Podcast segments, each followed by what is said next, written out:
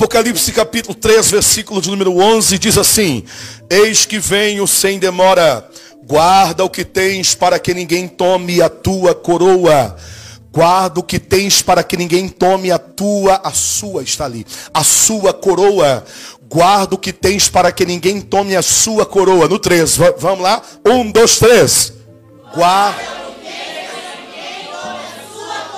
Nem vou pedir para repetir, ficou bom demais da conta. Pode sentar dando glória.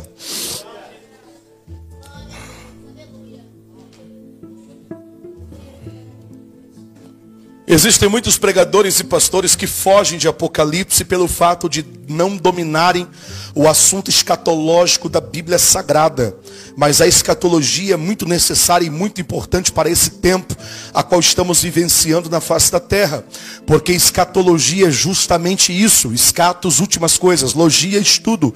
Estudo das últimas coisas. E querendo você ou não, a Bíblia inteira está interligada, de Gênesis a Apocalipse. É impossível nós afirmarmos que a Bíblia é apenas mais um livro histórico e arcaico. Por quê?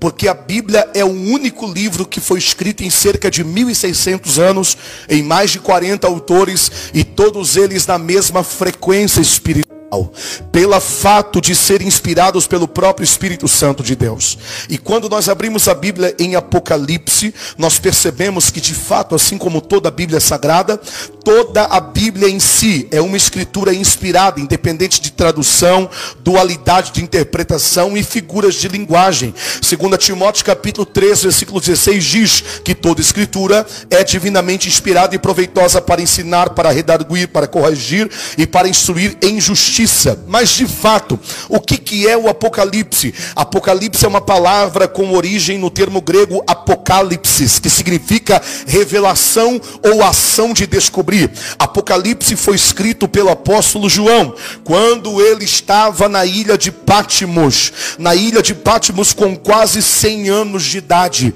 Pátimos era uma ilha grega, uma ilha grega, e esta ilha grega servia como colônia penal para os piores criminosos da época. Uma pequena ilha vulcânica que fica no marejão a 60 quilômetros da cidade turca de Mileto. Hoje é um ponto turístico. Tem cerca de 2.700 habitantes nessa ilha.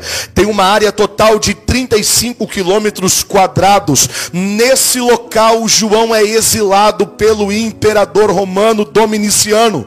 Dominiciano agora exila a João nesta ilha com o intuito e com o propósito de calar a voz desse pregador, que assim como todos os apóstolos, os discípulos estavam anunciando o evangelho. Mas a Bíblia diz que nessa ilha o próprio Cristo se apresenta a ele. Apocalipse capítulo 1, versículo 9, vem nos relatar: "Eu, João, que também sou vosso irmão e companheiro na aflição, no reino, na paciência de Jesus Cristo, estava na ilha chamada Patmos por causa da palavra de Deus e por causa do seu testemunho. Mas a Bíblia diz que João agora tem uma experiência sobrenatural com o próprio próprio Deus. Ele agora é arrebatado em espírito no dia do Senhor. E ele ouve por detrás dele uma grande voz, como de trombeta e como som de muitas águas. E essa voz diz a ele: O que vês, escreve num livro, envia as sete igrejas que estão na Ásia. E essa voz dá a listagem dessas igrejas: Éfeso, Esmirna, Pérgamo, Tiatira, Sardes, Filadélfia e Laodiceia. Essas igrejas eram localidades reais, não eram localidades numa, língua, numa figura de linguagem. Eram localidades reais, mas que também simbolizavam os tempos e as épocas da igreja de Cristo na face da terra. Vamos lá, um exemplo, a igreja de Éfeso, do capítulo 2 começa as cartas que o próprio Jesus mandou escrever a igreja de Éfeso, a igreja do ano 30 ao ano 100 depois de Cristo, a igreja autêntica, a igreja apostólica, a igreja que havia deixado o primeiro amor, a igreja que precisava rever os seus conceitos por causa da pressão da perseguição. A segunda carta, a carta a Esmirna, a igreja perseguida, a igreja tribulada do ano 100 a 313. Terceiro lugar, a igreja de Pérgamo, a igreja mundana, a igreja que se une ao Estado, a igreja estatal, do ano 313 a 500 590. Quarto, Tiatira, a igreja papal, a igreja corrupta, a igreja das indulgências e das santas inquisições, do 590 a 1517.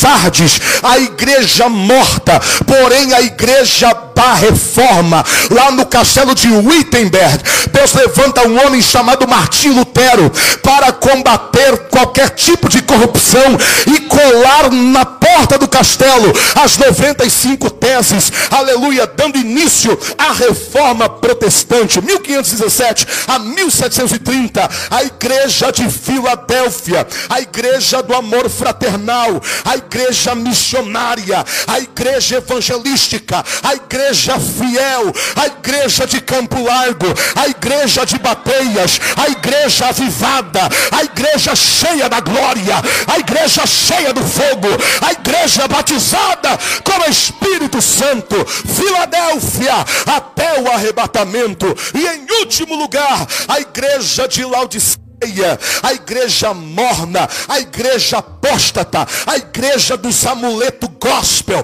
a igreja da teologia da prosperidade, a igreja mundana, a igreja sensual. Aqui não, Satanás, aqui não é Laodiceia, aqui é Filadélfia, aqui tem glória, aqui tem aleluia, e aqui tem língua estranha.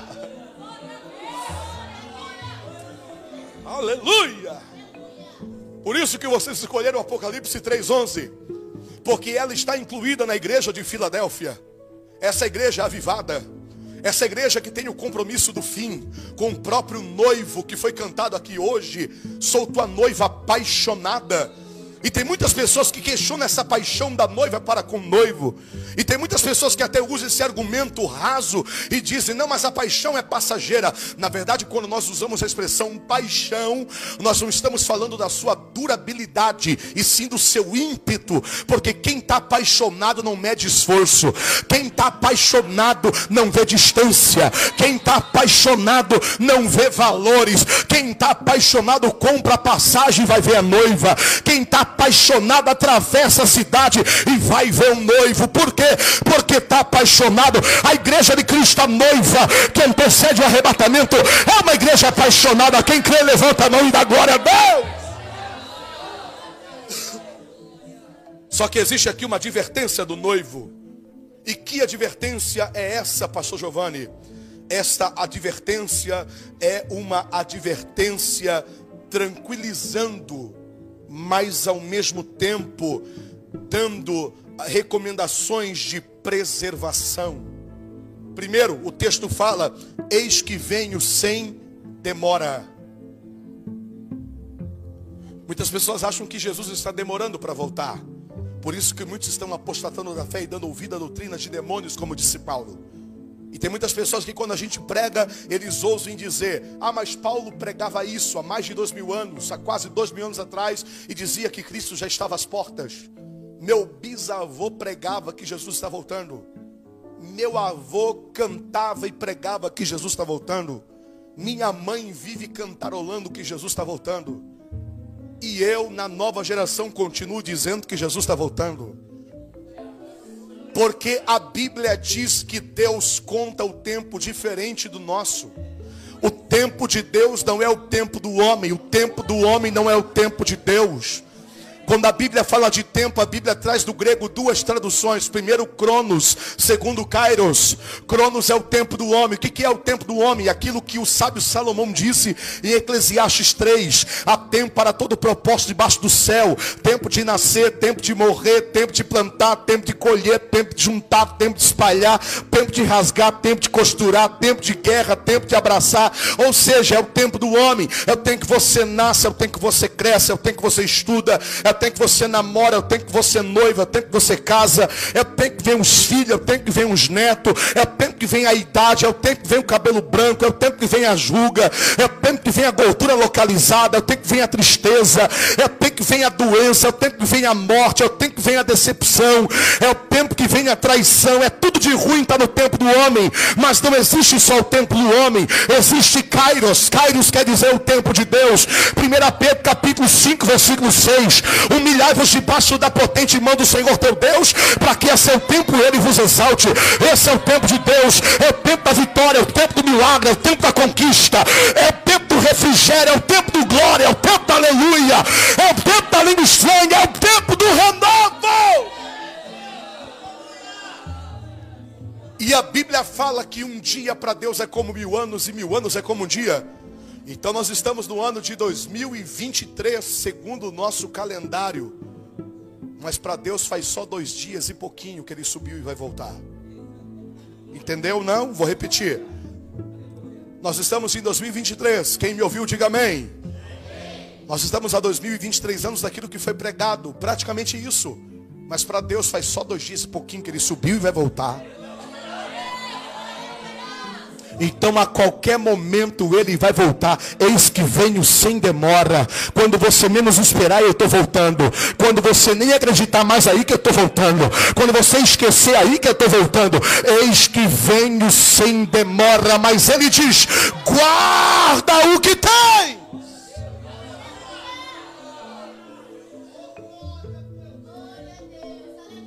Guarda o que tens. E o que é que você tem? Segundo a Bíblia Sagrada, pela fé, o que é que você já possui e o que é que você já tem. Vamos à Bíblia. Primeiro, coroa da vida. Primeiro, coroa da vida. Primeiro, coroa da vida. Epístola Tiago, capítulo 1, versículo 12. Olha o que diz: Bem-aventurado o homem que suporta a aprovação, porque depois de aprovado receberá a coroa da vida vida que o Senhor prometeu às que o amam. Primeiro nós temos a coroa da vida, porque quem deu a vida foi Deus. Antigamente os reis usavam coroas. O que é coroa?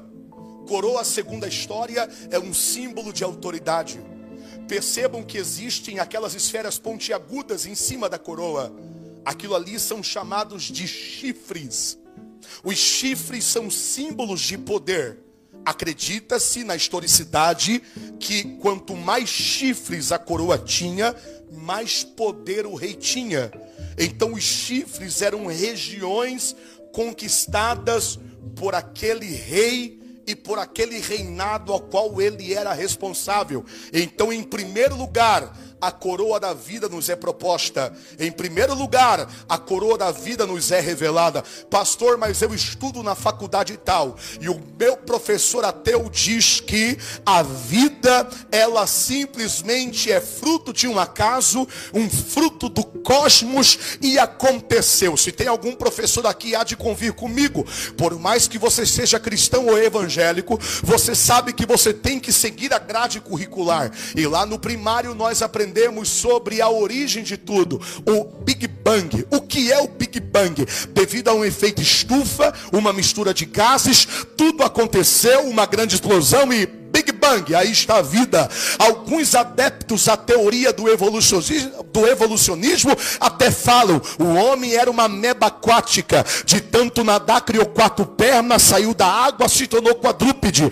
Aí de tanto caminhar em quatro pernas, se tornou bípede e Homo erectus até chegar ao dia atual. Alguns até seguem e acreditam até hoje a teoria de Darwin: o homem veio do macaco. Se ele veio do macaco ou era uma meba, o problema é deles, nós não.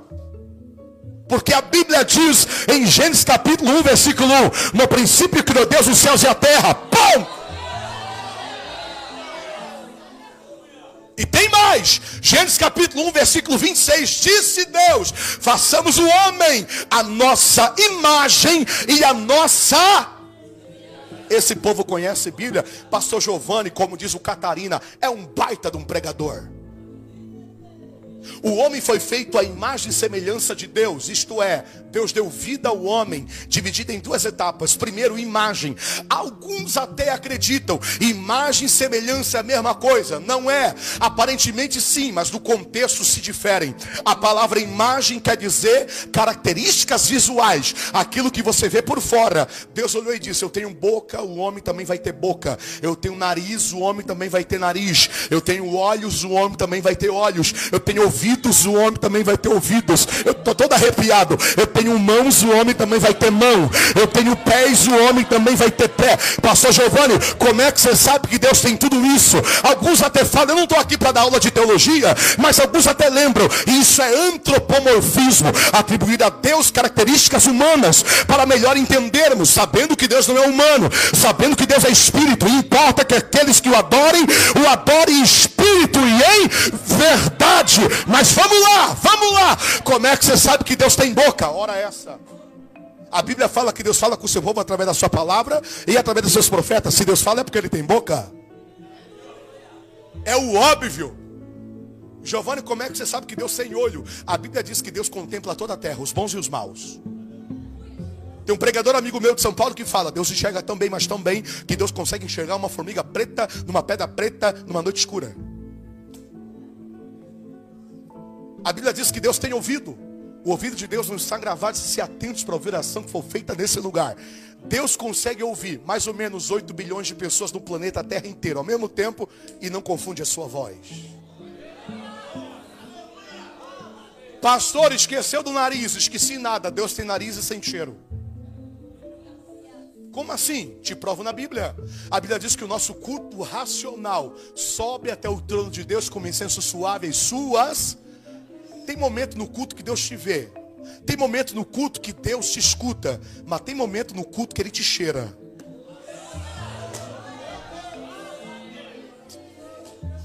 Giovanni, como é que você sabe isso? Ah, o nosso culto sobe até o trono, ao trono de Deus como incenso suave as suas narinas. Quando a gente passa por algum lugar e sente cheiro bom, a gente faz o quê? Quando alguém começa, glória, glória, glória, glória, glória, glória. Isso vai subindo como cheiro suave às narinas de Deus. Aleluia. Por quê? Porque na fala você pode enganar, na visão você pode enganar. Agora no cheiro você não engana. Você não engana aquele que está sentado no alto sublime trono.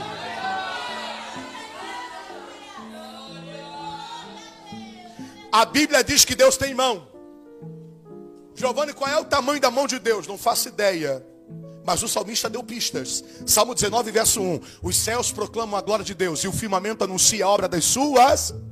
A NASA não consegue mensurar o tamanho do universo. São milhões de anos-luz, eles não conseguem mensurar. Deus olha para eles, tira a onda e diz assim: ó, Ah, vocês querem saber o tamanho do céu? Não tem problema. Isaías disse: Eu só vou estender o palmo da minha mão aqui, ó. Aí alguém fala, não, mas aí é injusto, vem para a terra. Ok, vamos vir para a terra. A Bíblia diz que Deus pesou todas as montanhas da terra. Uh, Monte Everest, Monte Fuji, Monte Ararat, uh, Pico do Marumbi, as, as cadeias da Serra do Mar, a Serra do Rio do Rastro, vem tudo aqui na minha mão. Deus pesou as montanhas da terra na balança das suas mãos. Quantos litros de água tem no, em todos os oceanos, os sete mares? Eu não sei. Mas a Bíblia diz em Isaías que Deus pegou a concha das suas mãos e disse: Vem cá, Oceano Atlântico, Pacífico, Índico, Adriático, tudo aqui na minha mão. E você preocupado com o boleto que tem que pagar segunda-feira.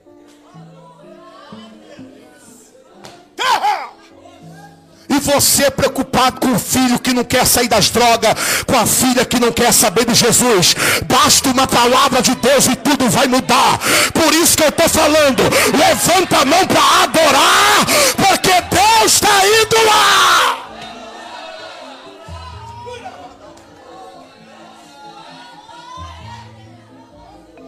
Uh! Revume! Ah, está, we jumping that away.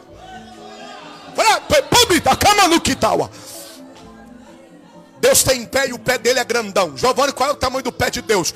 A Bíblia diz que quando Deus quer olhar para a terra, ele tem que se curvar para olhar para a terra, porque a terra está no estrado dos seus pés e as nuvens são o pó dos seus pés. Aí agora quando alguém chegar para você e te perguntar qual, qual é a imagem de Deus, diga para ele, olha para mim. Aí se o linguarudo olhar para você e dizer, ui que feio, aí tu diz e dá nos dedos. Então olha no espelho, seu linguarudo. Você é imagem de Deus, mas eu sou feio. Feio é o capeta, que nem os feio, feio é o diabo, que nem os capeta do lado dele aguenta. Porque para não espantar os demônios, ele tem que se formar como hoje isso, que nem os capeta aguenta. Agora você não pode ser careca, banguelo, zarolho, altinho, baixinho, fofinho, fofinha. É bonito porque tem a glória de Deus. É bonito porque foi feito a imagem de Deus. É bonito porque tem a presença de Deus. Coroa da vida, isto é, imagem, mas também semelhança. Imagem por fora, diga amém. Semelhança por dentro, diga aleluia. Deus é triuno, Deus é Pai, Deus é Filho, Deus é Espírito Santo. O homem também vai ser tricotomista, o homem vai ser corpo, o homem vai ser alma e o homem vai ser espírito. Coroa da vida. Primeira coroa da vida, quem tem vida, diga amém. Segundo, coroa incorruptível. A nossa coroa não desgasta. A nossa coroa não enferruja. 1 Coríntios 9, 25. E todo aquele que luta exerce o domínio próprio em todas as coisas. Ora, eles os fazem para alcançar uma coroa corruptível. Se esforçam para alcançar uma coroa corruptível. E não é errado.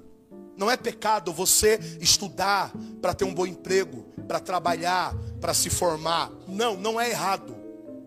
Tem que ter objetivo sim, tem que estudar sim, tem que sonhar sim, mas essa não é a prioridade. É como alguém fala, dinheiro não traz felicidade. Ajuda, mas não traz. E é verdade. Eu conheço gente com tanto dinheiro, mas tanto dinheiro, que se ele me desse uma oferta missionária, mudava a minha vida. Mas eles não dão. E eu não estou nem aí para eles. Porque eu entendo que o material não é tudo nessa vida. Tem gente que daria qualquer dinheiro para sentir o que eu e você sentimos. O dinheiro compra a cama, mas não dá o sono. Ah, mas o dinheiro compra o remédio que dá o sono. Ah, ah, você se dopa, fica grogue. No outro dia acorda pior do que quando deitou. Porque na verdade você não dormiu, não descansou, você se dopou. O dinheiro compra água, mas não te dá sede. O dinheiro compra comida, mas não te dá apetite. O dinheiro compra pessoas, mas não compra amor de verdade.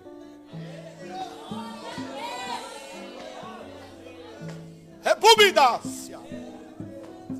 O dinheiro compra um apartamento lindo na, lá, lá na Atlântica, em Balneário Camboriú, ou lá no Costão do Santinho, em Floripa, que custa milhões e milhões, mas não compra um bem maior chamado família.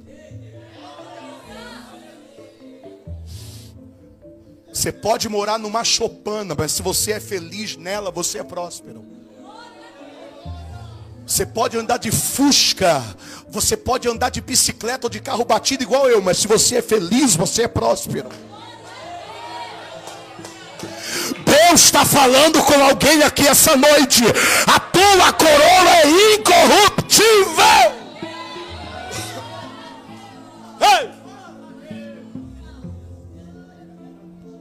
Terceiro lugar, coroa de alegria. 1 Tessalonicenses 2,19. Porque qual é a nossa esperança, ou gozo, ou coroa de glória diante de nosso Senhor Jesus na sua vinda? Porventura não os sois vós, na verdade vós sois a nossa glória e a nossa alegria. Terceiro lugar, coroa de alegria. Nós somos o povo mais alegre da face da terra. E pelo fato de sermos alegres, temos que aprender algumas coisas. Nós somos o povo que um, um dos povos que mais sorri. Eu morei no continente europeu em 2020 por causa da pandemia, de forma forçada. Eu fui pregar na Europa, tinha uma turnê em vários lugares. Irmão, eu senti o choque. Que saudade que deu do meu país. Primeiro por causa da comida, porque a nossa comida é melhor do mundo, né, irmão? Crente não bebe, não fuma, mas come que só misericórdia. Barriga de crente não ronca, dá glória. E teve gente que não riu e fez cara feia. É fome, tenho certeza. Mamãe dizia, cara feia para mim é fome. E é verdade. Daqui a pouco você vai matar a tua fome. Fica tranquilo e fica em paz. Nós somos muito felizes. O brasileiro é muito feliz. Eu fiquei em Portugal quase cinco meses. Eu não vi nenhuma mãe chegar na rua e dizer: meu não está pronta a comida. Não. Ninguém faz isso. Lá não tem carro do ovo por 30 reais. Não, não tem isso. Só aqui, coroa da alegria. Nós somos um dos povos mais felizes da terra. Porém, nós somos o oitavo país no ranking mundial de suicídio. O Sul, o Sul é a Europa do Brasil. Sabia que nós somos abençoados e moramos num lugar abençoado?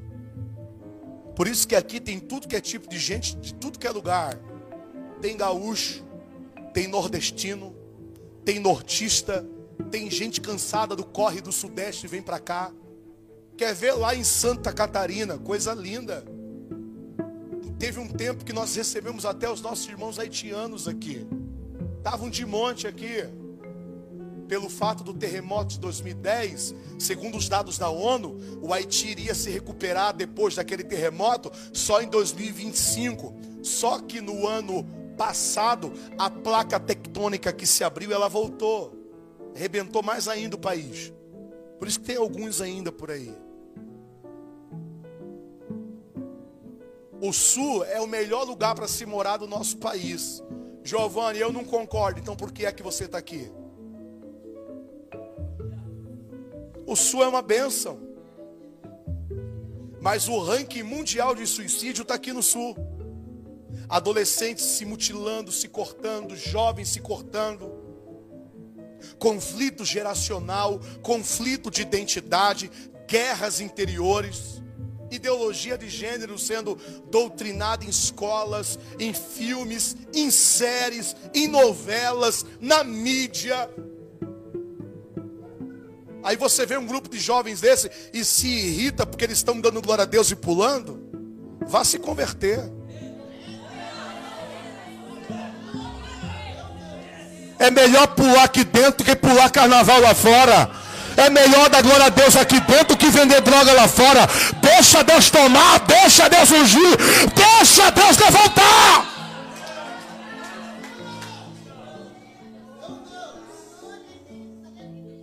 Coroa de alegria. Ah, mas é meninice. É melhor ter menino que ter defunto.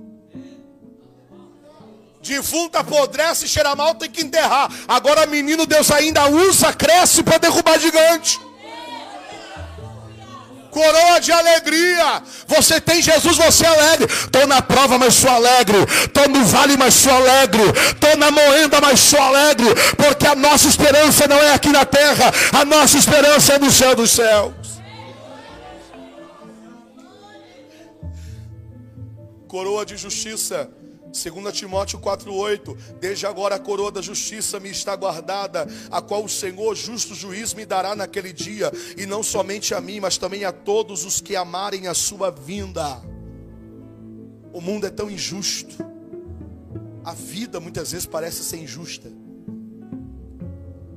Tem alguém aqui como o salmista Azaf, vi eu a prosperidade dos ímpios e os meus pés quase se resvalaram. E tem gente que associa as coisas que dão certo a Deus e as coisas que dão errado ao diabo. E nem sempre é assim. Muitas vezes Deus usa as coisas que dão errado para nos moldar, porque aquilo que não nos mata nos deixa mais fortes. A oração não é um mantra gospel para você receber alguma coisa. Deus não é o gênio da lâmpada mágica do Aladim, onde você esfrega e tem direito a três pedidos segundo as, a lenda de Alibaba e os 40 ladrões. Não. Deus é superior a isso. Deus não é uma força. Deus não é um fruto da religiosidade da mente humana. Deus é uma pessoa. Deus te vê. Deus te olha e Deus te conserva e te orienta a guardar aquilo que você tem e aquilo que você possui. Muita gente acha-se vítima de injustiça.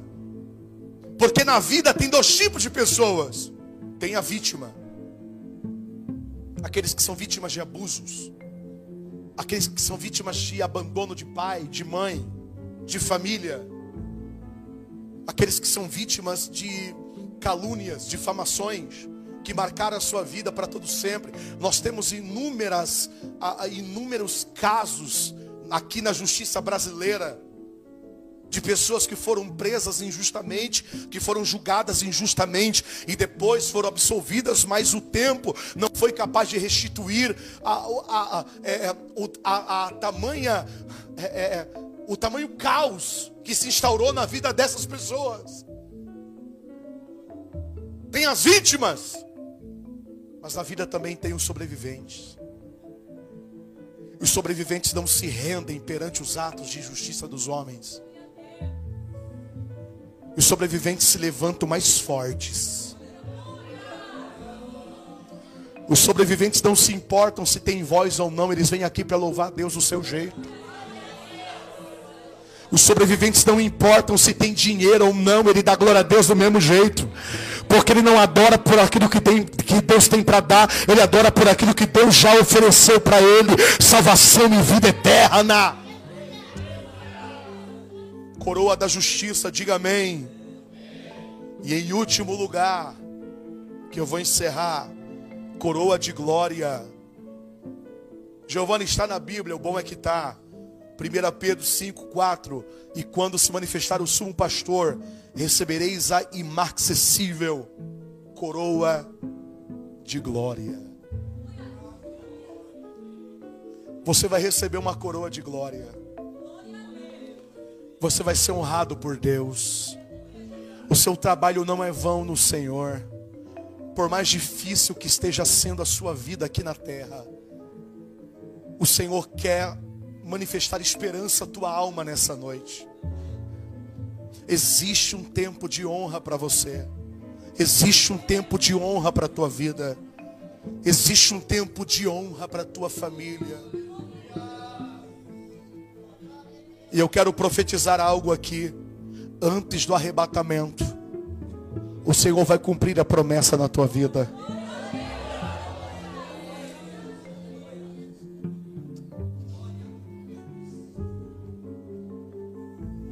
Quando eu completei cinco anos de idade, eu descobri que eu era gago, mas muito gago.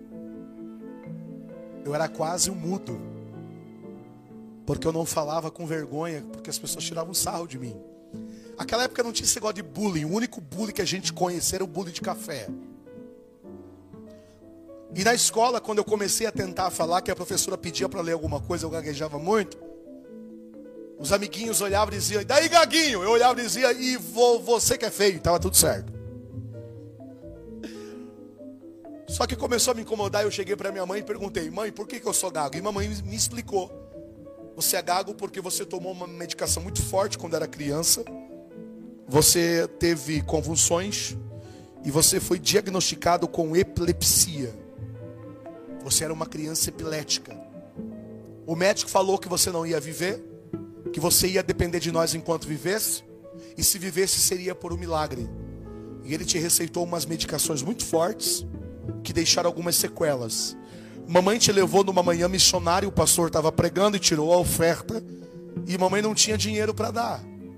Mamãe te levou na frente do altar e te ofereceu para Jesus como uma oferta viva para Ele. E mamãe fez um negócio com Deus e disse: Deus, se o Senhor quiser o meu filho, eu dou ele para o Senhor. Se o Senhor não quiser, o Senhor mata ele enquanto é criança, porque eu prefiro ver ele morto agora enquanto é criança do que ver ele sofrer pelo resto da vida. Minha mãe não veio apresentar, minha mãe veio me entregar para Deus. E Deus recebeu, tanto que o pastor daquela manhã missionária olhou para minha mãe e disse: Deus recebeu a tua oferta. Você vai querer passar um final de semana com teu filho? Não vai poder. Minha mãe gritou chorando, disse: Por que meu filho vai morrer? O pastor disse: Não, ele vai viver. E vai viver tanto, mas tanto, que em cada final de semana desse, ele vai estar por um lugar desse Brasil, desse mundo afora, pregando a minha palavra e louvando o meu nome.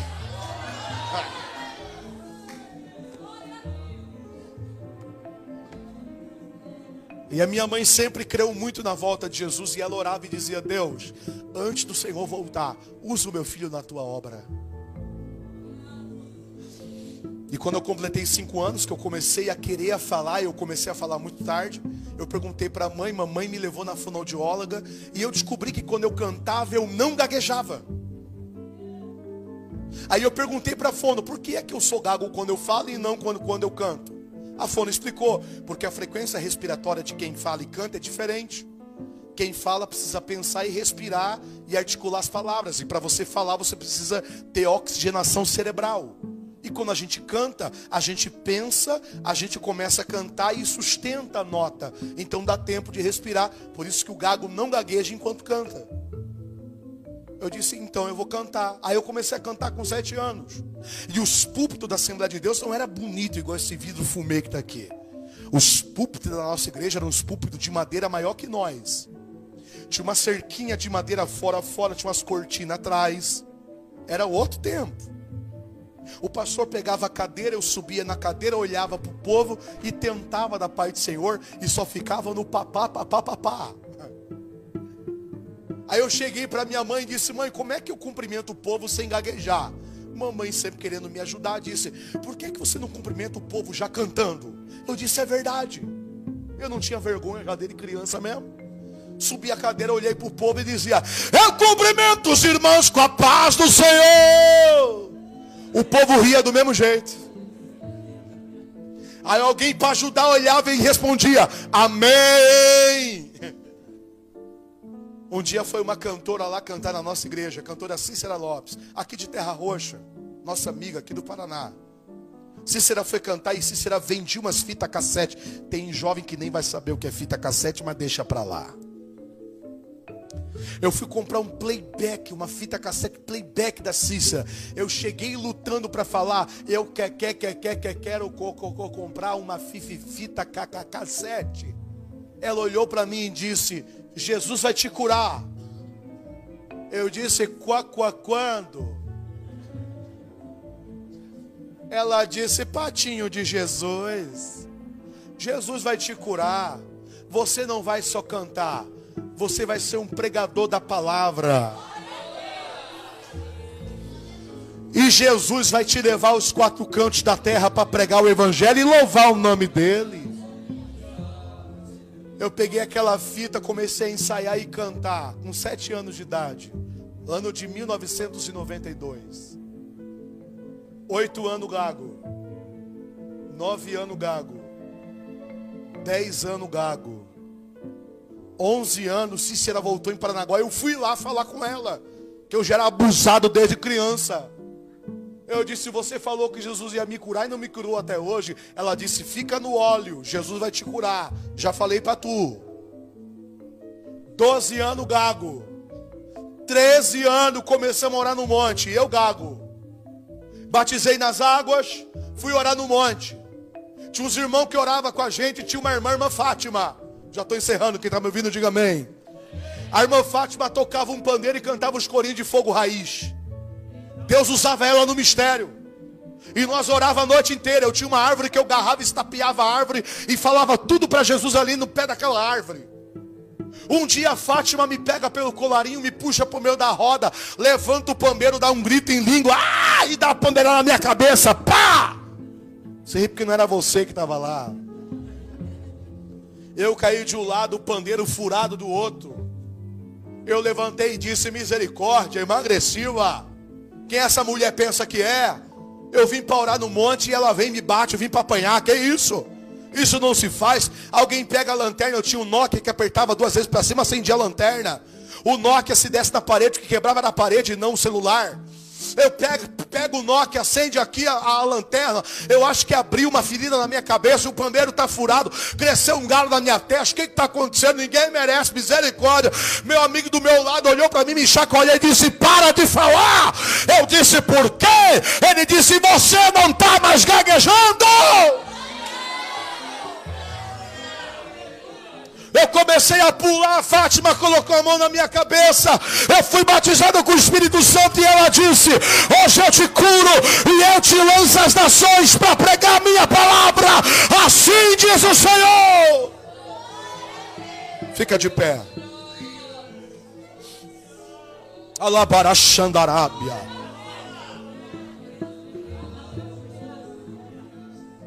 Jesus me curou.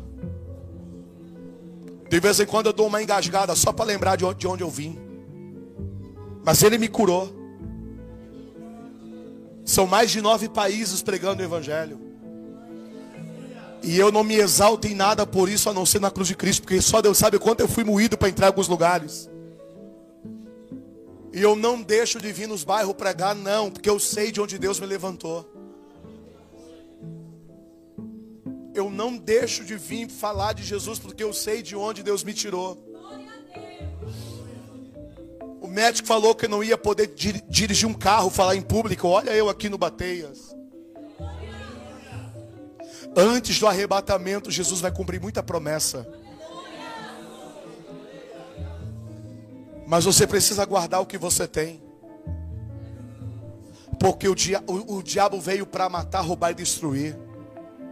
Mas Jesus veio para dar vida e vida com abundância. A tua coroa é tua identidade. A tua coroa é teu princípio. A tua coroa é a tua base, é aquilo que você aprendeu.